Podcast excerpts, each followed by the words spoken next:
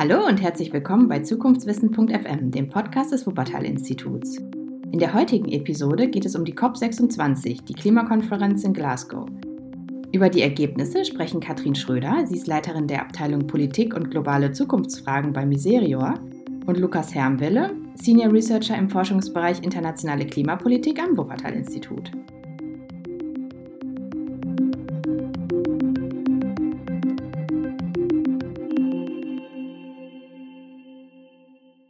Ja, hallo Katrin, schön, dass das heute hier klappt, dass wir uns zusammenschalten, um über die COP zu sprechen, die Klimakonferenz in Glasgow. Aber bevor wir wirklich in die Bewertung der Ergebnisse reingehen, würde mich erstmal interessieren, was machst du eigentlich bei der COP? Was ist die Rolle von jemandem, der bei einer katholischen Entwicklungsorganisation arbeitet und was hat das mit internationaler Klimapolitik zu tun? Ja, hallo Lukas. Vielen, vielen Dank für die Einladung. Ich freue mich total, dass ich bei eurem Podcast zu Gast sein darf. Ja, was macht eine katholische Entwicklungsorganisation auf einer Klimakonferenz? Wir haben irgendwann gemerkt, dass die Auswirkungen der Klimakrise unsere Entwicklungszusammenarbeitserfolge gefährdet. Also die Partnerinnen und Partner, mit denen wir in der ganzen Welt, in Afrika, Asien und Lateinamerika arbeiten, spüren die Klimakrise oder die Auswirkungen der Klimakrise viel stärker, als wir das in Deutschland merken und deswegen haben wir gemerkt, damit müssen wir uns beschäftigen, weil das ist das Kernstück unserer Arbeit dadurch gefährdet. Und da haben wir gemerkt, dass diese Verhandlungen auf der internationalen Ebene natürlich den Rahmen darstellen für alles an Klimapolitik und haben entschieden, uns dort auch zu engagieren, als Beobachterorganisation ein, ja, akkreditieren zu lassen und ja, dort aktiv zu sein. Ja, wir machen das ja, also wir am Wuppertal-Institut, speziell das Team Internationale Klimapolitik, begleitet ja die internationalen Klimaverhandlungen auch schon seit eigentlich seit Anbeginn. Und wir haben natürlich einen wissenschaftlichen Fokus darauf, zu verstehen, was da passiert, zu verstehen, wie es zu den Entscheidungen kommt, wo die Konfliktlinien sehen. Weniger Fokus darauf, Entscheidungen zu beeinflussen, zumindest nicht auf der letzten Meile sozusagen. Wir sind keine Advocacy-Organisation. Und wir gucken natürlich vor allen Dingen, was heißt natürlich, wir gucken vor allen Dingen eben auf Mitigation, also Minderung von Treibhausgasen insbesondere. Aber was du da sagst, klingt ja so, als wäre wär sozusagen der Blick von Miserie eher stärker auf Anpassung und vielleicht sogar Vermeidung oder Kompensation von Loss and Damage, wie es so schön heißt, also Schäden und unvermeidbare Verluste. Oder habt ihr euch, beschäftigt ihr euch auch mit Mitigation und Klimaschutz im, im, im deutschen Sinne? Mhm. Also das, was wir dort anschauen in dem Kontext der Klimaverhandlungen, ist wirklich ein relativ breites Portfolio, weil wir sehen das so, der Bereich des Klimaschutzes, also das, was wir in den internationalen Verhandlungen unter Mitigation zusammenfassen, ist natürlich vor allem für die Akteure im globalen Norden super relevant, aber eben auch ähm, für Akteure im globalen Süden, die ähm, zum Beispiel sagen, ja, aber bisher haben die Länder im globalen Norden doch sich so gut entwickelt durch die Nutzung fossiler Energieträger. Warum sollen wir das nicht auch dürfen? Sollen wir denn für immer in Armut verharren? Also das ist schon ein Diskurs, den wir auch in unseren Partnern, Organisationen wahrnehmen. Und deshalb sagen wir, wir müssen uns auch mit diesem Mitigation-Bereich beschäftigen, weil wir auch eben durch Entwicklungszusammenarbeit zum Beispiel erneuerbare Energien fördern können. Das tun wir natürlich in sehr viel kleineren Rahmen als das, was dort auf der Klimakonferenz diskutiert wird, ist aber auch aus unserer Sicht ein super wichtiger Beitrag. Also die Frage von Energiewende, von gerechtem Übergang für Länder, die sehr stark von fossilen Energieträgern abhängen. Das ist für uns genauso entwicklungspolitisch ein Thema, wie es auch ein Thema unserer politischen Arbeit in Deutschland ist.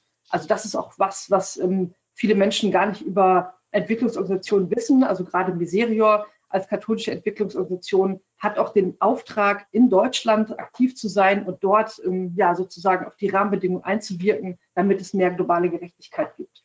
Aber natürlich das, was wir jetzt schon in unseren Projekten auch sehen oder in den von uns geförderten Projekten, das ist natürlich, ähm, ja, dass Anpassung Not tut, dass wir vor allem auch mehr Klimafinanzierung benötigen. Und natürlich ist bereits jetzt schon zu beobachten, das, was bei den Klimaverhandlungen unter Verlusten und Schäden subsumiert wird. Also da haben wir auch ja wirklich Hands-on-Beispiele, die wir schon immer wieder erzählen können. Das wird sicher äh, eine, eine gute, ein gutes Gespräch, weil ich merke, wie komplementär unsere Perspektiven da sind. Ihr kommt wirklich von der Praxis, von der Umsetzung von ja, erstmal Entwicklungsprojekten, die aber ganz oft auch Klimaschutzprojekte sind. Wir haben ja eigentlich eine, einige Distanz aus der Wissenschaft kommt. Deswegen interessiert mich wirklich deine Bewertung auch der Ergebnisse der COP26 in Glasgow jetzt. Aber bevor wir da einsteigen, würde ich gerne nochmal fragen, so grundsätzlich, was aus deiner Sicht die Stärken und die Schwächen dieses UN-Prozesses sind. Mal ganz unabhängig von den Ergebnissen, den konkreten Ergebnissen jetzt in Glasgow. Warum ist das aus deiner Sicht wichtig oder nicht wichtig, dass wir diesen UN-Prozess, UN-Klimaprozess haben? Mhm.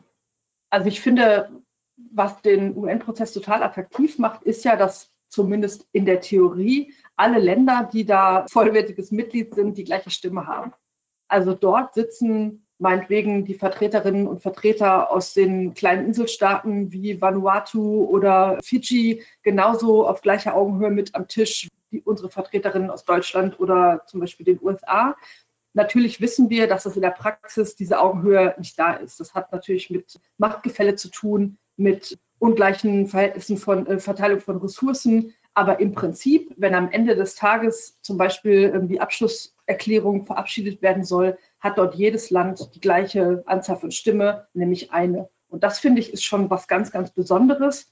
Anders als zum Beispiel in den eher ja, ökonomisch eingeordneten Ländergruppen wie den G20 oder G7. Also wo ganz klar ist, hier spielt wirtschaftliche Macht eine, eine Rolle hier sind es eben nur sieben, die miteinander sprechen oder 20 oder meinetwegen 77, aber dort sind es im Prinzip alle und das ist super. Und vor allem hat die Klimarahmenkonvention auch eben diese Mitbestimmungs- oder diese Beobachtungsmöglichkeit für Zivilgesellschaft geschaffen. Und das ist, finde ich, gerade aus zivilgesellschaftlicher Sicht eine ganz große Chance. Also von Transparenz, von Teilhabe und ja eben auch von Einflussmöglichkeit natürlich. Ja, ich, das sehe ich ganz genauso. Ich finde vielleicht, was man nochmal erklären muss, ist, dass die Länder da ja nicht, je, also natürlich spricht jedes Land für sich und verhandelt für sich, aber die Länder sind auch alle in verschiedenen Verhandlungsgruppen organisiert, die die Stimme Einzelner natürlich auch noch wichtiger machen. Du sagst, es, es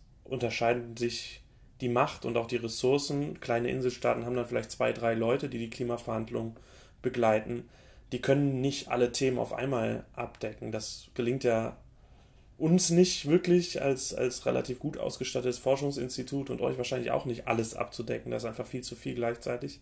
Und diese Verhandlungsgruppen sorgen dann für eine Arbeitsteilung und sorgen eben auch, dass auch kleine Staaten in der Gruppe zumindest Gehör finden. Am Ende kommt es dann trotzdem wieder so, wie jetzt auch in den letzten Stunden in Glasgow, dass man bestimmten Verhandlungsgruppen sagt, nein, der Text kann nicht mehr geöffnet werden für Verhandlungen und dann kommen Indien und China und auf einmal kann man den Text dann doch wieder öffnen. Das bleibt aber andere, an anderen, in anderen Arenen hätten die, wären sie überhaupt nicht gehört worden. Das ist, glaube ich, wahr. Natürlich ist es auch schwierig, mit so vielen Leuten, mit Vetorechten zu Entscheidungen zu kommen und Einzelne können dann den Prozess aufhalten hat alles seine Vor- und Nachteile. Genau, aber andererseits äh, sind natürlich auch informelle Absprachen oder auch diese, diese persönlichen Kontakte dann oft dazu geeignet, dann auch doch mal Türen zu öffnen. Ne? Also wir haben schon bei ein paar Themen gesehen, dass es ganz entscheidend war, dass Verhandlerinnen und Verhandler einander kannten und einander sympathisch waren und vor allem, was jetzt auch in Glasgow wieder gesagt wurde, einander persönlich begegnet sind. Also das ist was wir in der Pandemiezeit jetzt erleben an digitalen Instrumenten, ist super großartig und was alles damit geht. Aber gerade bei so schwierigen Verhandlungen wie den Klimaverhandlungen ist die persönliche Ebene doch gar nicht zu unterschätzen. Und ja, doch auch wichtig, dass so eine Konferenz dann mindestens für einige in Präsenz stattfinden konnte. Ja, das muss ich, ist vielleicht auch nochmal wichtig zu sagen. Wir beide wären eigentlich normalerweise immer zur COP gefahren, aber ich war dieses Jahr ausnahmsweise nicht dort, zum Teil aufgrund der schwierigen Unterbringungslage in Glasgow, zum Teil wegen der pandemischen Lage, aber für mich der Persön war der wichtigste Grund einfach, dass ich persönlich zu Hause nicht weg konnte, familiär. Deswegen habe ich das diesmal aus der Ferne beobachtet und fand gerade so die letzten Stunden ganz interessant, weil anders als ich das erinnere, war diesmal auch eine Kamera, die dann wirklich auf dem auf dem Verhandlungsparkett unterwegs war und den, den britischen Minister, der die Verhandlungen geleitet hat, sozusagen auf Schritt und Tritt verfolgt hat. Und dann konnte ich, konnte ich immer so mitverfolgen, mit wem er jetzt gerade spricht. Ohne Ton kann man da nicht viel mit anfangen als Außenseiter, aber wenn man die Leute kennt und weiß, ah ja, guck mal, jetzt redet er mit dem chinesischen Verhandler, ah, da sitzt der Inder, dann war es fast wie ein bisschen Fußball gucken ohne Kommentar. Du warst auch nicht da dieses Jahr, oder? Ja, das ist richtig. Also wir hatten auch lange die Problematik, dass wir nicht wussten, wie wird denn diese COP in Wirklichkeit jetzt stattfinden. Es war ganz lange unklar, ob wir überhaupt reisen können. Wir haben, äh, vor allem sind wir oft sonst mit Partnern aus dem globalen Süden dort vertreten. Auch für die war es ganz, ganz schwierig bis zuletzt. Und dann haben wir uns entschieden, dass nur eine Kollegin von Miserio dort vor Ort sein wird und haben Teile unserer Zugänge tatsächlich an Partner weitergegeben. Das ist ja auch, also das ist zum Beispiel ein wichtiger Teil auch unserer Aufgabe, dass wir Partnern den Zugang zu der internationalen Klimakonferenz ermöglichen. Und das haben wir dann diesmal auf jeden Fall auch so gemacht. Ja, ja, es ist wirklich ambivalent. Auf der einen Seite war natürlich auch Covid-bedingt der Zugang extrem schwierig, auch weil die Briten wirklich beschlossen haben, da ein Business draus zu machen, hatte ich das den Eindruck, an, in anderen Ländern ist das häufig auch sehr stark subventioniert worden, was man dann an Selbstverpflegung in den, im, im Konferenzzentrum selbst kaufen konnte und so. Das war jetzt alles extrem teuer und schwierig. Gleichzeitig durchaus auch mehr Möglichkeit, virtuell teilzunehmen. Mal sehen, wie sich das so weiterentwickelt in einer Zeit nach der Pandemie. Ja, ich würde jetzt gerne über die Ergebnisse von Glasgow sprechen. Da ist ja schon viel gesagt und geschrieben worden. Natürlich sind wir jetzt, ist das Klimaproblem nicht gelöst nach der Konferenz. Das war auch nicht zu erwarten, wenn man ehrlich ist. Oder wer das erwartet hat, hat vielleicht auch überzogene Erwartungen gehabt. Aber trotzdem sozusagen einzuordnen, was da passiert ist, haben wir uns überlegt, dass wir einfach nochmal zurückschauen wollen auf Paris und was da verabschiedet worden ist, weil das im Prinzip die Bühne, auf der Glasgow jetzt stattgefunden hat. In Glasgow ist nicht ein neues Abkommen verhandelt worden, sondern es ging darum, letztlich einzutreten in die heiße Phase des Pariser Klimaschutzabkommens. Eigentlich wäre das für 2020 geplant gewesen. Dann, wie wir alle wissen, ist die COP ausgefallen bzw. um ein Jahr verschoben worden. Aber ab 2020 ist eben die, im Prinzip die Umsetzungsphase des Pariser Abkommens geplant gewesen. Und da sind wir jetzt, sechs Jahre nach den Beschlüssen von Paris. Und es hat sich einiges verändert. Da würde ich gerne so ein paar Punkte durchgehen, die wir damals analysiert haben und hören, wie du das siehst, wie sich das verändert hat. Ich glaube, eines der wichtigsten Punkte für uns, oder auch vielleicht das überraschendste, war die Verabschiedung des 1,5 Grad Ziels. Bevor die Entscheidungen in Paris gefallen sind, haben wir immer vom 2 Grad Ziel gesprochen. Ähm, dann kam während der Verhandlung irgendwann dieser Vorschlag, man müsse auch das 1,5 Grad Ziel in Bezug setzen. In der Wissenschaft war das vorher schon diskutiert worden. Dann gab es einen strukturierten Expertendialog im Rahmen der Konferenz, der feststellte, nee, 2 Grad reicht nicht. Also da sind wir nicht sicher. Und dann hat die sogenannte High Ambition Coalition, eine Koalition, wo dann hinterher auch die USA und die EU dran mitbeteiligt waren, aber geleitet wurde das damals vom Präsident oder Minister, ich weiß es nicht mehr auswendig, der Marshall Islands, der das ganz stark vorangetragen hat. Die haben eben gefordert, 1,5 Grad, das 1,5 Grad Ziel muss rein ins Abschlussdokument. Als sie das vorgetragen haben, haben wir noch gedacht, hm, was ist das denn jetzt? Ist das jetzt strategisch? Soll damit irgendwie ein Keil getrieben werden zwischen die, die wirklich armen Entwicklungsländer und die Emerging Economies, Indien und China, das, oder auch die Saudis, die auch Teil der klassischen Verhandlungsgruppe G77 und China ist, wollte man diese Gruppe spalten. Das war so der Gedanke, ich hätte nie damit gerechnet, dass dieses 1,5 Grad Ziel am Ende im Pariser Klimaschutzabkommen drinsteht. Und doch, es stand drin und seither hat sich ganz viel verändert.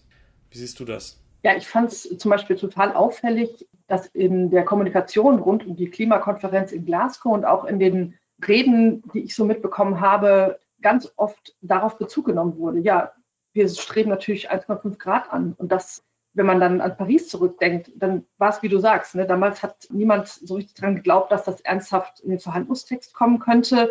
Ich erinnere mich auch, dass wir auch in der, in der, unter den deutschen zivilgesellschaftlichen Organisationen eine große Debatte hatten, ob wir da nicht zu viel wollen. Und wir als Teil von den Entwicklungsorganisationen haben immer gesagt, nee Leute, also das ist wirklich so, dass zwei Grad für viele unserer Partner im globalen Süden ja ein Todesurteil sein wird. Also das war, ist jetzt auch in Glasgow nochmal von vielen Staatschefinnen und Staatschefs dort im, auf dem, im Rahmen des High-Level-Forums auch so benannt worden. Der IPCC-Bericht 2018 zu 1,5 Grad hat ja doch mal das auch, äh, also hat dafür die wissenschaftliche Grundlage nochmal bereitgestellt, hat gesagt, ja, das ist übrigens der Unterschied, wenn wir ambitionierter vorangehen, wenn wir diese Obergrenze etwas nach unten ziehen, weil das ist nämlich, also ich, mir ist immer ganz wichtig zu sagen, 1,5 Grad ist kein Ziel, sondern es ist eine Grenze, die wir nicht überschreiten wollen. Das ist die Durchschnittserwärmung. Und wenn es heißer wird, ist es auf jeden Fall schlecht. Und deswegen ist es auch kein Ziel. Also wir wollen am liebsten sogar noch weiter drunter bleiben und wissen natürlich, wie schwer das ist. Also das war damals in Paris so ein bisschen der, der Kern dieser Debatte. Ob wir da nicht zu viel fordern, ist der Zug nicht schon ähm, abgefahren. Und ich finde, jetzt kann man ganz gut sehen, also jetzt wurden ja ganz oft auch so Analysen gemacht von den aktualisierten Klimaschutzplänen, die jetzt vor Glasgow präsentiert wurden. Ich glaube, vor Paris haben wir über eine wahrscheinliche Entwicklung Richtung 4 Grad geredet. Also das war damals ähm, rechnerisch, was auf dem Tisch lag. Und jetzt ist es schon ein bisschen heruntergedrückt. Wenn diese Pläne alle umgesetzt würden, dann wären wir unter 3 Grad. Und das ist doch eigentlich cool. Also da sind wir doch zumindest auf Papier in die richtige Richtung gegangen. Ja, genau, das sehe ich auch so. Und ich, ich glaube, diese 0,5 Grad Unterschied sind nicht nur ein gradueller Unterschied, sondern auch noch ein Bedeutungsunterschied, weil zumindest war das meine Na Wahrnehmung, so in wissenschaftlichen Kreisen, gerade unter Klimaökonomen, gab es bis Paris, zum Teil auch heute noch, immer so diese, diese grundlegende Idee, dass es sowas wie optimalen Klimaschutz gibt. Ja, also die Idee, wir machen ein bisschen Minderung oder Mitigation, wir machen ein bisschen Adaptation und da, wo die Kosten sich gerade ausgleichen, da ist optimaler optimaler Klimaschutz und die, die Klimaschutzmodelle von William Nordhaus, der dann dafür auch den Nobelpreis bekommen hat, die haben dann immer gesagt, ja, so zwei Grad, das könnte genau der Schnittpunkt sein. Und das 1,5 Grad Ziel ist eigentlich damit nicht mehr vereinbar mit dieser Idee, sondern das sagt, nee, wir müssen alles machen, was geht, wir müssen uns wirklich komplett transformieren. Und diese Idee, glaube ich, die ist in den letzten fünf Jahren auch in einigen Köpfen ja, hat sie angefangen, Wurzeln zu schlagen. Das hat natürlich auch eine ganze Zeit gebraucht. Interessant ist ja auch, wir wussten ja gar nicht, was 1,5 Grad wirklich bedeutet. Es gab super wenig Wissenschaft dazu, zu den Auswirkungen von 1,5 Grad. Dann hat, haben die Pariser Beschlüsse ja, den IPCC aufgefordert, einen Sonderbericht zu machen und auf einmal haben sich die Wissenschaftler dran gesetzt. Es gab ganz viele Papiere dazu. Heute wissen wir, welche Auswirkungen auch schon bei 1,5 Grad uns erwarten. Da gab es einfach vorher kaum Forschung zu. Ich glaube, das ähm, hat auch nochmal, also das kannst du vielleicht auch besser beurteilen, aber mich würde es mal interessieren, wie du das eben aus wissenschaftlicher Perspektive bewertest. Ich meine, klar, das Wuppertal-Institut ist jetzt nicht so ein Klimaforschungsinstitut wie meinetwegen das Potsdam-Institut für Klimafolgenforschung, aber ich finde, man hat seitdem auch gemerkt, dass Wissenschaftlerinnen, Wissenschaftlerinnen und Wissenschaftler sagen so, oh, wir müssen da wirklich mehr tun. Wir haben hier wirklich noch so ein paar ja, weiße Flecken vielleicht auf unserer Wissenschaftslandkarte. Ne? Zum Beispiel die Frage nach, wie wirken sich denn gewisse Veränderungen zum Beispiel, ich sage jetzt mal, in äh, Ländern Westafrikas aus? Oder was bedeutet das überhaupt ein Temperaturanstieg von XY für die Inselatolle rund um die Insel Z im Pazifik? Und das sind, glaube ich, Sachen, da haben sich Leute auch nochmal neu motiviert gefühlt. Ich vermute mal, es gab auch neue Fördergelder vielleicht für diese Forschung. Also ich glaube, das war ähm, wirklich nochmal ein Anschub, auch um das, um, die, um das Wissen von Klimafolgen auch zu verbreitern. Ja, ja, ich glaube, das Wichtigste ist vor allen Dingen, dass es sozusagen eine Legitimation und ein Mandat gab, sich um dieses 1,5 Grad Ziel zu kümmern, sei es wissenschaftlich, aber eben auch gesellschaftlich und politisch. Und das ist, glaube ich, auch eines der wichtigsten Punkte. Das ist eine ganz starke Signalwirkung und hat dazu geführt, dass Leute sich legitimiert fühlen, auf die Straße zu gehen. Ich kann mir nicht vorstellen, wie Fridays for Future ohne das 1,5 Grad Ziel durch die Straßen marschieren würde und wirklich Millionen von Menschen motivieren würde. Es braucht diesen Hebel und der muss auch auf internationaler Ebene so institutionalisiert und legitimiert sein wie das Pariser Abkommen, dass die Leute sagen können, ja, hier, das habt ihr, darauf habt ihr euch geeinigt, jetzt liefert auch bitte die entsprechenden Policies. Das passiert dann noch nicht, aber diese Signalwirkung geht auch, da, ja, ist wirklich ausge, äh, ausgehend von Paris, so sehe ich das. Ein Punkt aus einer anderen Perspektive, wo ich jetzt in, in Glasgow gedacht habe, ach guck mal, da hat sich doch was bewegt. Da war ein, ein Zeitevent, also in, bei den Klimaverhandlungen gibt es sozusagen offizielle Seminare, die sozusagen von, vom UNFCC-Sekretariat, ja, die werden nicht organisiert vom Sekretariat, aber das Sekretariat gibt die, gibt diese, schafft den Raum und äh, genau und, und, und stellt sozusagen den Rahmen zur Verfügung und da gab es ein, ein Event, das unter anderem auch vom Wuppertal-Institut äh, zusammen mit der Bundesregierung organisiert wurde, ähm, zum Thema Stahl, Dekarbonisierung des Stahl, des, des Stahlsektors. Und da waren unter anderem auch äh, die, ja, die Chefs von ArcelorMittal, also Aditya Mittal saß mit am Tisch und der äh, Vorstandsvorsitzende von ThyssenKrupp Stahl, Gewerkschafter und die Weltstahl, äh, äh, World Steel Association waren auch mit am Tisch und Staatssekretär Flassbart aus dem Umweltministerium. Und Flassbart sagte, ja, es, es war jahrelang so, dass wir, die Politik, die Umweltministerium versucht haben, die Industrie zu treiben und das hat sich zumindest im Stahl jetzt geändert. Auf einmal ist die Stahlbranche, die Industriebranche diejenigen, die zusammen mit den Umweltorganisationen die, die Politik antreiben, um endlich die Rahmenbedingungen festzulegen, dass wirklich eine vollständige Dekarbonisierung im Stahl möglich wird. Und da hat sich unfassbar viel getan, auch in den letzten anderthalb Jahren, was da an Initiativen ver verkündet worden ist, auch Investitionsentscheidungen in Richtung wasserstoffbasierte Stahlerzeugung. Das hätte ich auch vor zwei Jahren, glaube ich, nicht gedacht.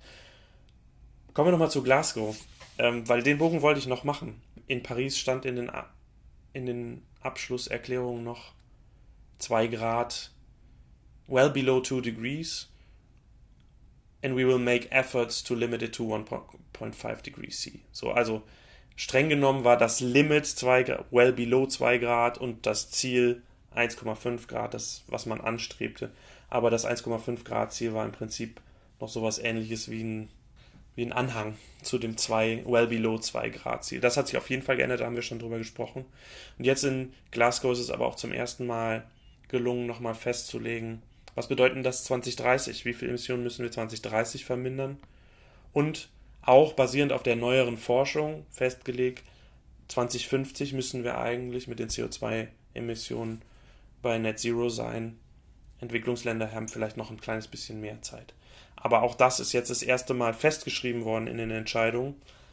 Und ich weiß noch, vor drei Jahren in Katowice hat Saudi-Arabien damals noch blockiert, dass überhaupt die Erkenntnisse des Spez Sonderberichts des IPCC willkommen geheißen wurden. Damals gab es eine riesen politische Diskussion darüber, ob man das überhaupt anerkennen darf, was die Wissenschaft da geleistet hat. Ja, du musst jetzt nochmal eine Frage stellen. Du kannst, ich, muss noch mal, ich wollte dir die Gelegenheit geben zu reagieren, aber ähm, ja, äh, dann stelle ich einfach die nächste Frage. Das war so die Zusammenfassung dessen, was, was wir damals als Signalwirkung von Paris bezeichnet haben. Und die andere Wirkung, die wir sozusagen vorhergesehen oder interpretiert haben in die Ergebnisse des Pariser Abkommens, war, was wir den, den Schrittmacher, Herzschrittmacher sozusagen bezeichnet haben. Also das Pariser Abkommen würde Politikprozesse auf allen Ebenen synchronisieren und stimulieren. Hat das aus deiner Sicht geklappt? Mm, also ich glaube, da, da ist natürlich aus unserer Sicht immer der Prozess zu langsam und es ist natürlich zu wenig synchron. Ich finde ganz interessant dieses Beispiel, was du gebracht hast äh, von der Debatte in der Stahlindustrie, dass sie jetzt in Teilen die Politik vor sich hertreibt. Ich habe mich gerade erinnert, wir haben so, wir haben so vor der Pariser Klimakonferenz so ähm, hatten wir ja auch die, also für, zumindest für die katholische Welt war ja total relevant, dass der Papst in demselben Jahr so einen großen Brief geschrieben hat, die sogenannte Enzyklika Laudato Si, wo ganz viele Dinge ähm, auch drin standen aus kirchlicher Sicht, die auch den Klimaschutz betreffen. Also da ging es doch um ein bisschen mehr, ne? so integrale Ökologie ist so das Fachwort, aber ich gucke jetzt nur mal auf die Klimathemen und da stand so sinngemäß drin, um das alles zu ändern, um diese Transformation auch dran zu gehen, brauchen wir euch alle. Also das war immer so der Slogan, den wir entwickelt haben, to change everything, we need everyone.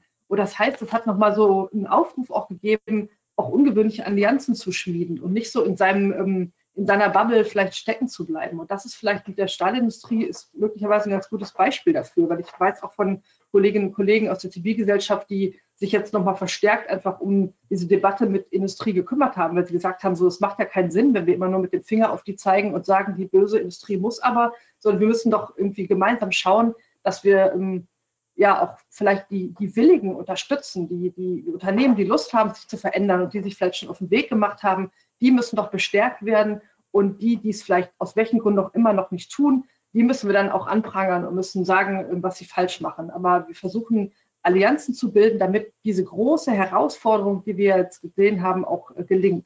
Das ist jetzt nur ein Beispiel mit der Industrie. Es geht über alle Bereiche hinweg.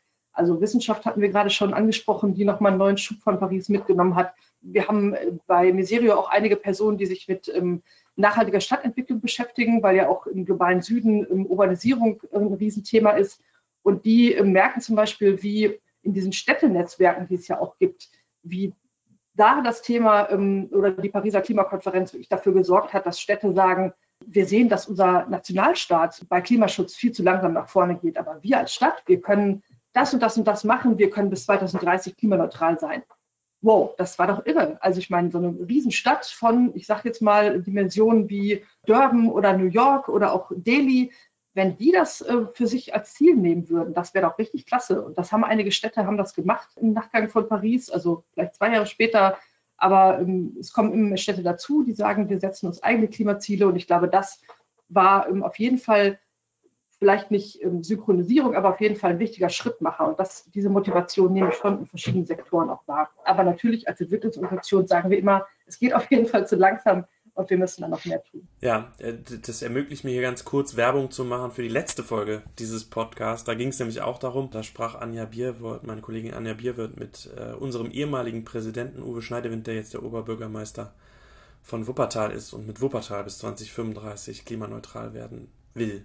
Vielleicht, vielleicht kann ich noch einen ergänzen, warum ich das so, so wichtig finde, was, was wir auch eben versuchen, natürlich aus den internationalen Klimaverhandlungen immer zu ziehen ist so zu sagen, naja, wir haben hier auf dieser internationalen Ebene diese und jene Debatte, diese und jene Beschlüsse, diese und jene freiwillige Abkommen zwischen Nationalstaaten, aber letztendlich müssen alle gesellschaftlichen Bereiche in allen Ländern dazu beitragen. Ne? Und dann immer wieder zu schauen, wie können wir denn auch mit unseren Projektpartnern dazu beitragen. Und das ist, glaube ich, dieser Transferschritt, der ist total wichtig. Und darum finde ich auch super, dass in Wuppertal ähm, dann das auch vor Ort gelingt, ne? wo man auch solche großartigen Ressourcen nutzen kann, wie das Wuppertal-Institut. Ein Konzept, was für mich auch ungefähr, ich weiß nicht, ob das in Paris war, aber um die Zeit, wirklich prominent geworden ist, ist das Konzept Just Transition, gerechter Übergang, gerechter Strukturwandel, was seither, finde ich, ja ganz häufig dazu geführt hat, dass Akteure, verschiedene Akteure zusammenkommen, äh, die vorher nicht zusammenkommen. Gewerkschaften, Industrie,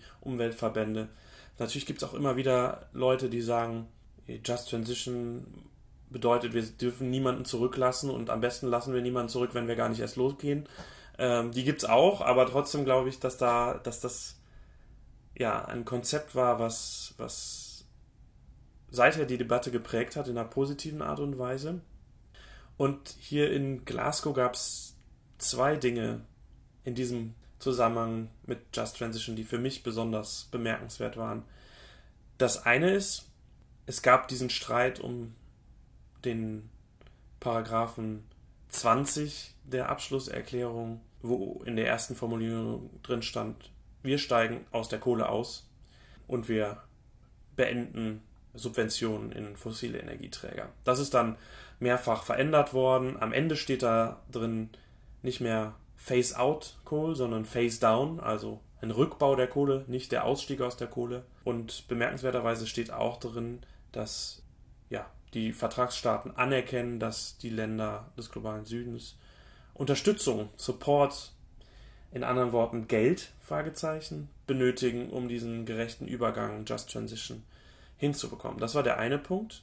Und der andere Punkt war eine Ankündigung zwischen Südafrika auf der einen Seite und auf der anderen Seite eine ganze Gruppe von Ländern. Da gehört die EU zu, Deutschland, Italien, Frankreich, aber auch die Vereinigten Staaten von Amerika, die insgesamt 8,5 Milliarden US-Dollar, wenn ich mich nicht täusche, zugesagt haben für eine Just Transition Energy Partnership, um Südafrika bei der, bei der Energietransformation zu unterstützen. Da fließt dann jetzt auch tatsächlich das erste Mal Geld, ich weiß nicht, ob es das erste Mal ist, aber mir ist es jetzt das erste Mal so, äh, so offensichtlich aufgefallen, dass hier auch schon im Titel Just Transition Geld für diesen Strukturwandel zwischen dem globalen Norden und dem globalen Süden fließt.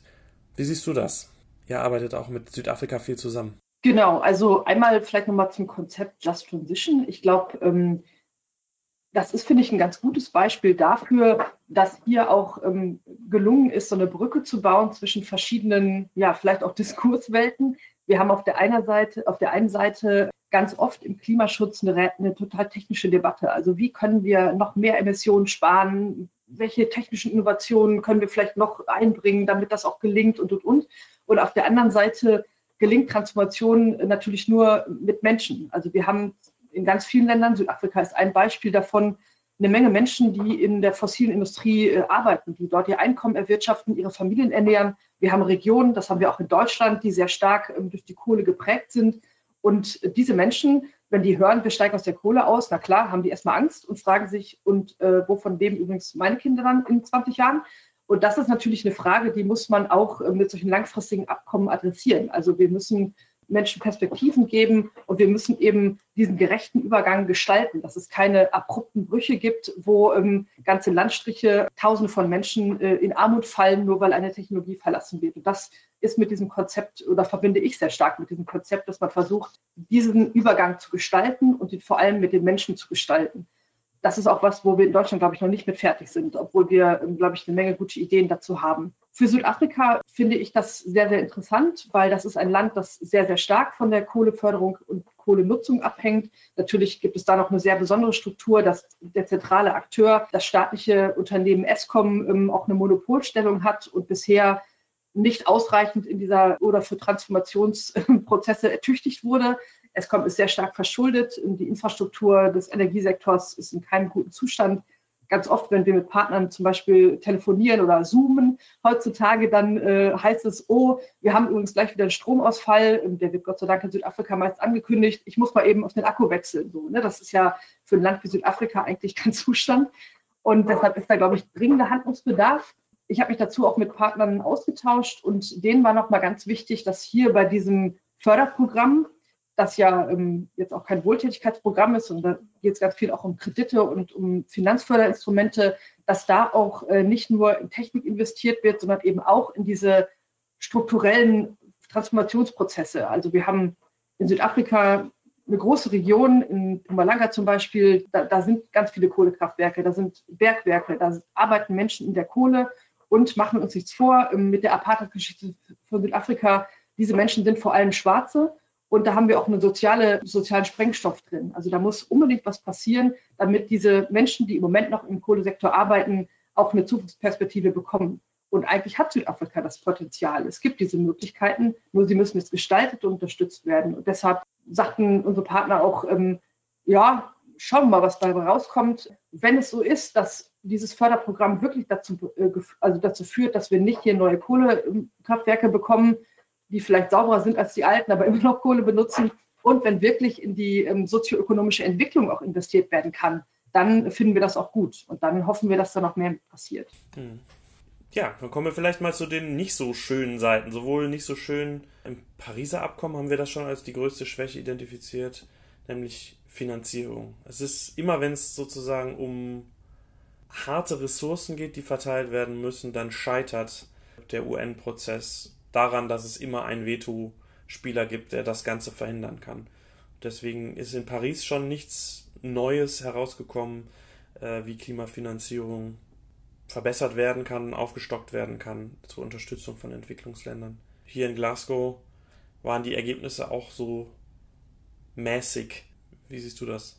Also das sehen wir auch als äh, weiterhin den größten problematischen Bereich bei den internationalen Verhandlungen. Klimafinanzierung ist natürlich ein wichtiger Baustein für Klimagerechtigkeit, für den wir uns oder für das wir uns einsetzen. Wir haben hier eigentlich auf der Tagesordnung gehabt, zu schauen, wie weit die Welt denn ist mit dem Versprechen, 100 Milliarden US-Dollar äh, jedes Jahr als Klimafinanzierung bereitzustellen für Länder, die diese Unterstützung benötigen. Und im Moment, so hat es die Konferenz gezeigt, sind wir so ungefähr bei 80 Milliarden pro Jahr dieses Jahr für die Flutopfer in Deutschland, die im Ahrtal sehr stark getroffen waren von, den, ja, von der Flut, sind Milliarden an Spenden zusammengekommen. Also vielleicht kann man das so ein bisschen dann mal vergleichen, was da, ähm, ja, was da weltweit so auf dem Tisch liegt. Und das ist ja nicht nur eine kleine Region von Deutschland, sondern hier gibt es ja eine ganze Menge von potenziellen Empfängerländern. Von diesen 80 Milliarden sind so ähm, ist auch noch ein Großteil Kredite ungefähr 20 Prozent nur sind für das, was aus unserer Sicht total nötig ist, nämlich Anpassung an die Folgen der Klimakrise.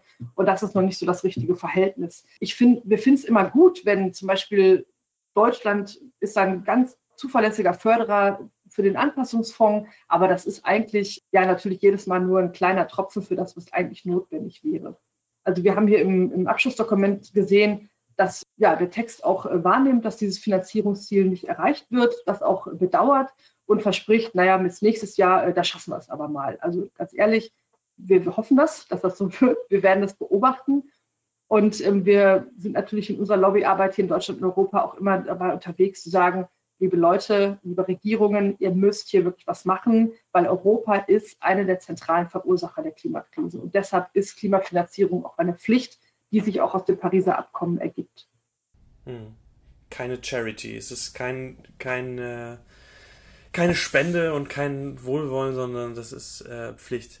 Du hast die 30 Milliarden Euro angesprochen, die hier die Flutkatastrophe im Juli in Deutschland gekostet hat oder vermeintlich gekostet haben wird, niemand weiß es so ganz genau.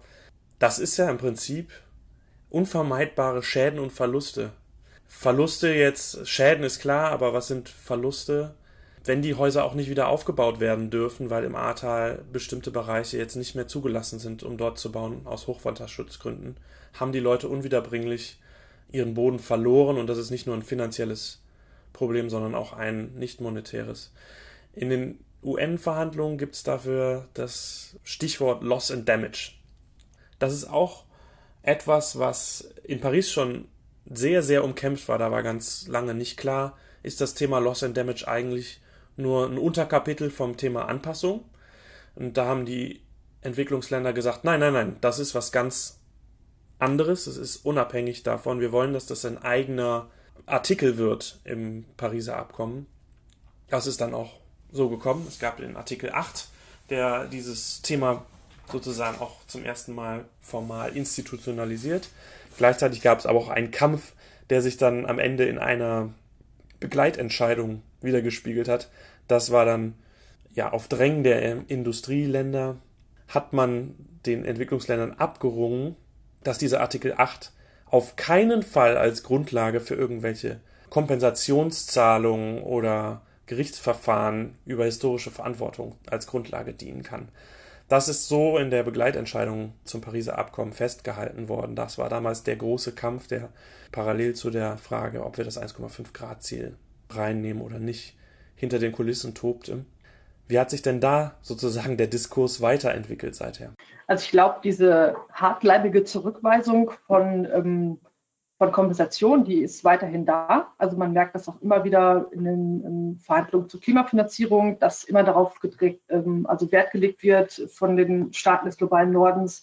Hier, wir sagen das für eine gewisse Zeit zu, für ein Jahr, für zwei Jahre. Das ähm, erzeugt aber keine sozusagen justiziare Wirkung ähm, darüber hinaus. Es wird immer auf Freiwilligkeit gedrängt.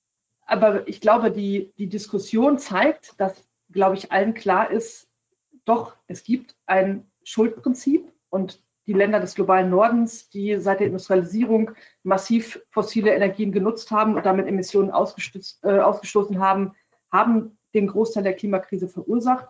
Und deswegen müssen sie auch für die Folgen aufkommen. Und man sieht einfach ein sehr durchsichtiges ähm, Handeln. Sie versuchen alles, um das nicht irgendwie in Abkommensbeton zu gießen. Also damit bloß nicht festgelegt wird, dass dieses Schuldprinzip besteht. Aber ich glaube, jeder der sich mit diesem Thema beschäftigt, wissenschaftlich oder als Laien, als Laie sieht das, dass es so ist. Und man kann, also man kann eigentlich nur mit Appellen im Moment arbeiten, mit Geschichten von Gerechtigkeit. Man kann auf die Auswirkungen hin verweisen und um Unterstützung bitten, aber eigentlich weiß jeder, was da eigentlich hintersteckt. Es geht um Verursacherprinzip und dadurch, dass hier was ausgebügelt werden muss. Und bei Verluste und Schäden ist eigentlich klar, du hast das Beispiel von den Häusern im Ahrtal genannt, es wird einfach Länder geben, die ihr Territorium verlieren. Es wird Regionen geben, die ihre Wasserzufuhr verlieren. Also dort, wo zum Beispiel die Trinkwasserversorgung von Gletschern abhängig ist.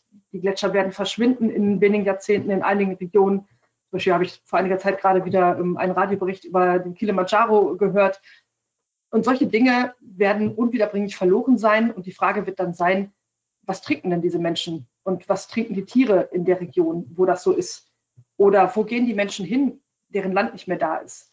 Und das sind einfach Fragen, die zu klären sind und die kann man auch nicht verdrängen. Das wird einfach wiederkommen und wir können nur immer dafür werben, dass sich Verantwortungsträgerinnen und Verantwortungsträger vorausschauend damit beschäftigen und Lösungsmöglichkeiten frühzeitig entwickeln und nicht erst, wenn ja, das sprichwörtliche Kind in den Brunnen gefallen. Ja, ich glaube, da stimme ich dir zu. Ich glaube, die, die Katze ist aus dem Sack, dass dieses Thema uns nicht verlassen wird. Jetzt in Glasgow war eine der Forderungen, die am Ende nicht erfüllt wurde, dass eine Loss and Damage Fazilität gegründet wird, also ein, eine Institution, die auch mit finanzieller Unterstützung solche Prozesse nicht nur technisch unterstützen kann, sondern eben auch finanziell unterstützen kann.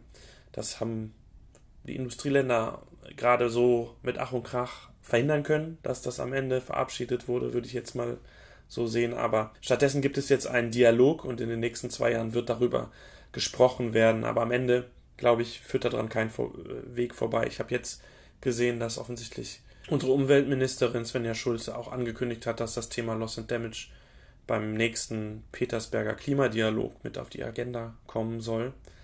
Ich glaube auch, also noch hält die Mauer der Industrieländer da nicht zahlen zu wollen für Schäden und Verluste. Aber diskursiv hat sich da auf jeden Fall ganz viel weiterentwickelt und ich glaube, es ist eine Frage der Zeit, bis sie diese, diese Position nicht mehr halten können. Das wird auch notwendig sein aus strategischen Gründen, weil ohne den äh, ärmsten Ländern dort entgegenzukommen, wird es schwierig, auch in anderen Bereichen die Zugeständnisse zu bekommen, die sich die Industrieländer von den Entwicklungs- und Schwellenländern wünschen. Also ich glaube, vielleicht muss es auch nochmal ähm, an der einen oder anderen Stelle gesagt werden, das geht ja nicht um, also ich habe gerade das Beispiel zum Trinkwasser und dem ver verlorenen Territorium genannt. Das sind ja nicht irgendwelche entlegenen Gegenden oder winzige Inseln. Das sind teilweise Millionenstädte in Südostasien zum Beispiel. Wir hatten mit Partnern eins dieser virtuellen Seminare, das du vorhin angesprochen hast, genau zu diesem Thema. Wie können wir denn gerade in Städten von Südostasien die Resilienz fördern und vor allem die Resilienz auch fördern von armen Bevölkerungsgruppen, die oft äh, bei der Stadtplanung durchs Raster fallen. Da werden einige Städte, die heute noch in küstennahen Gebieten liegen, in wenigen Jahrzehnten dort nicht mehr sein können. Die müssen wirklich umziehen. Ich glaube, die Regierung von Indonesien hat es schon für Jakarta angekündigt, dass dieser Umzug passieren muss.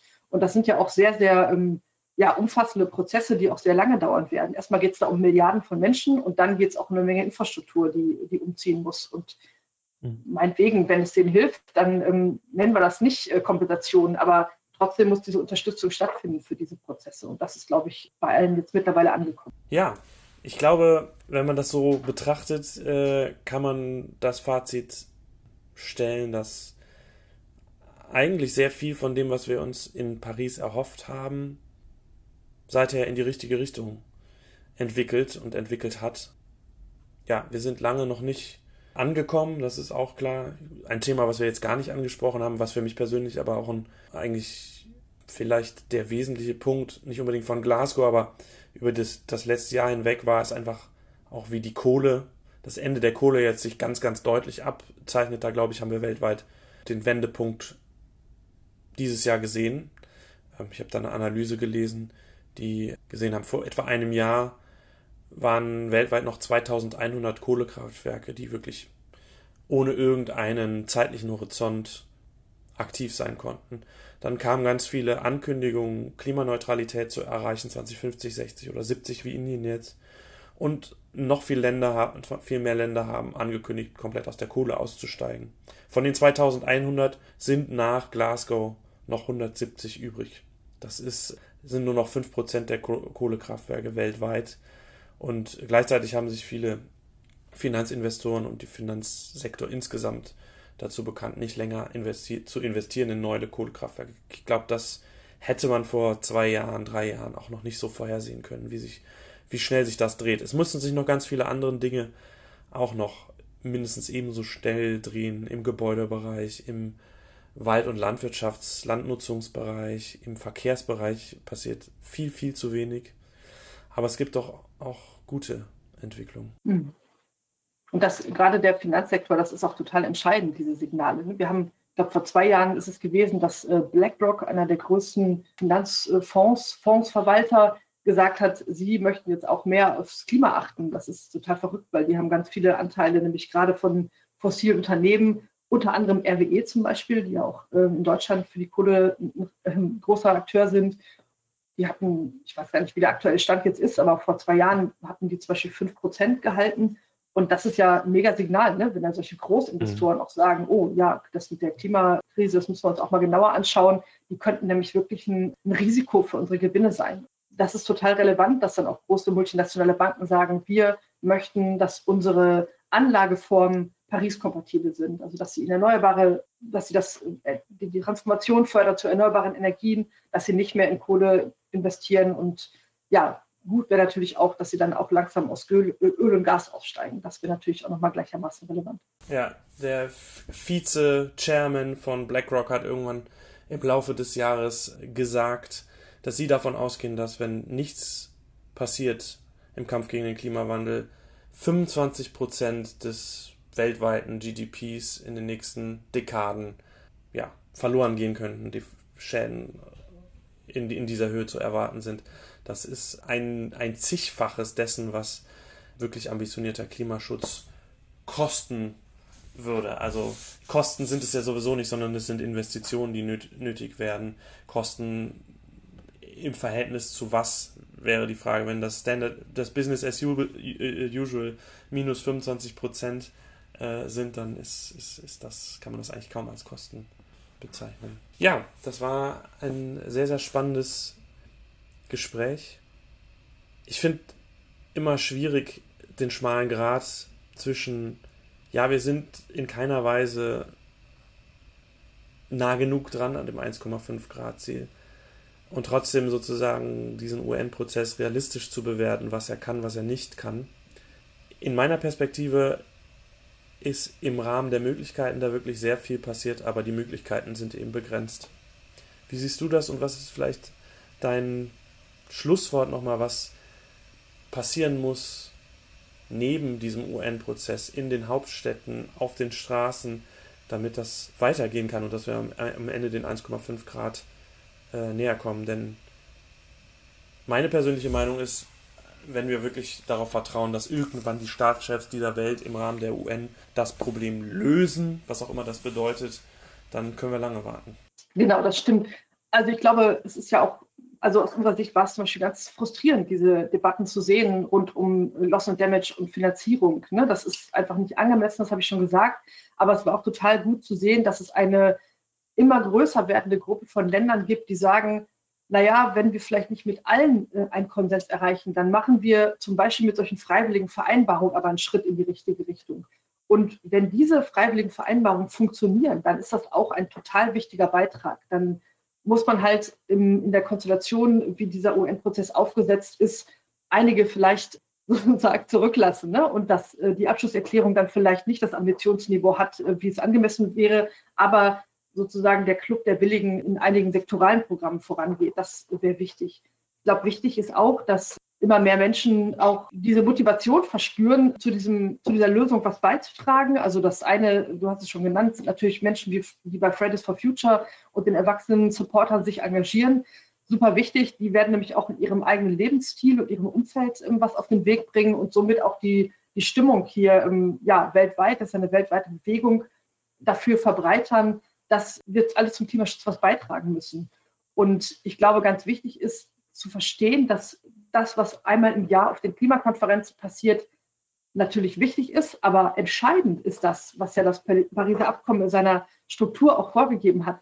Entscheidend ist das, was die Länder jeweils dazu beitragen. Also super entscheidend ist, ich muss auch zu Hause, ich muss in, in den jeweiligen Ländern die Regierungen antreiben als Zivilgesellschaft. Ich muss dafür sorgen, dass mehr Menschen davon erfahren, was in den unterschiedlichen Ländern der, der wichtige Beitrag ist.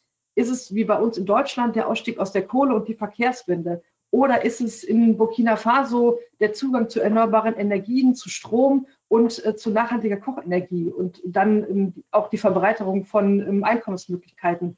Und das muss schneller gehen. Da müssen mehr Menschen mitmachen und mehr Menschen darüber erfahren. Und ich glaube, das sehen wir auch als eine unserer Aufgaben an und hoffen, dass uns viele dabei unterstützen. Ja, ich glaube, da sind wir einer Meinung. Ich habe ja eben gesagt, der, das Pariser Klimaschutzabkommen ist sowas ähnliches wie ein Herzschrittmacher.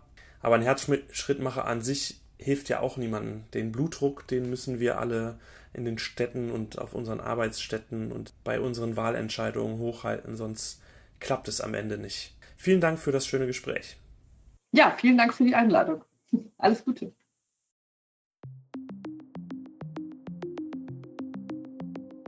Das war eine Episode des Podcasts Zukunftswissen.fm des Wuppertal-Instituts. Alle Episoden des Podcasts und noch viele weitere Informationen zur Nachhaltigkeitsforschung am Wuppertal-Institut findet ihr unter www.zukunftswissen.fm.